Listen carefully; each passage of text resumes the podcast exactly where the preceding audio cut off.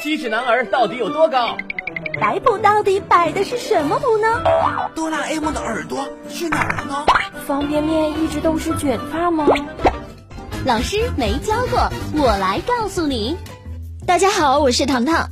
都说保温杯里泡枸杞，哎，各位听众朋友，这天冷了，你使用的保温杯里面到底泡的是什么呢？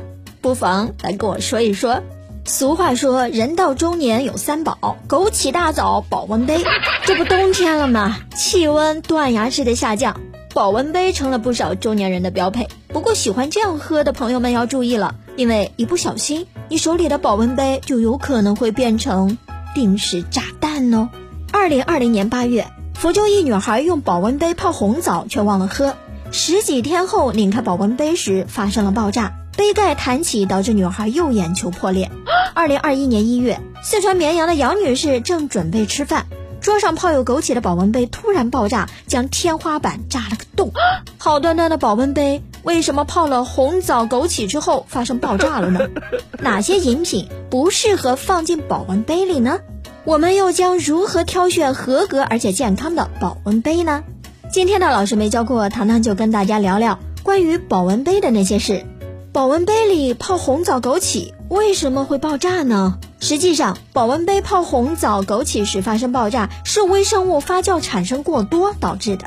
我们的保温杯存在很多卫生死角，比如内胆、瓶盖缝隙等，都可能会藏着大量的细菌。而红枣、枸杞等干果营养较为丰富，经水浸泡以后，其中的糖类等成分被溶解出来，更容易被微生物利用了。于是，在温度适宜、养分充足的环境下，这些微生物会发酵产生大量的二氧化碳等气体，且时间越长，产生的气体就越多。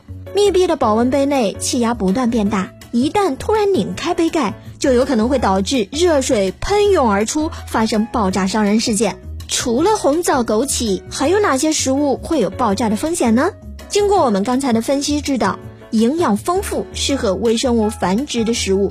长时间放置在保温杯当中是导致爆炸的重要因素。亲爱的小伙伴，你知道吗？除了红枣和枸杞，还有一些东西也不可以放到保温杯里哦。具体是什么呢？时间关系，留着下期跟大家详细的唠一唠。这里是老师没教过，我是糖糖，感谢收听，下个时段我们再见。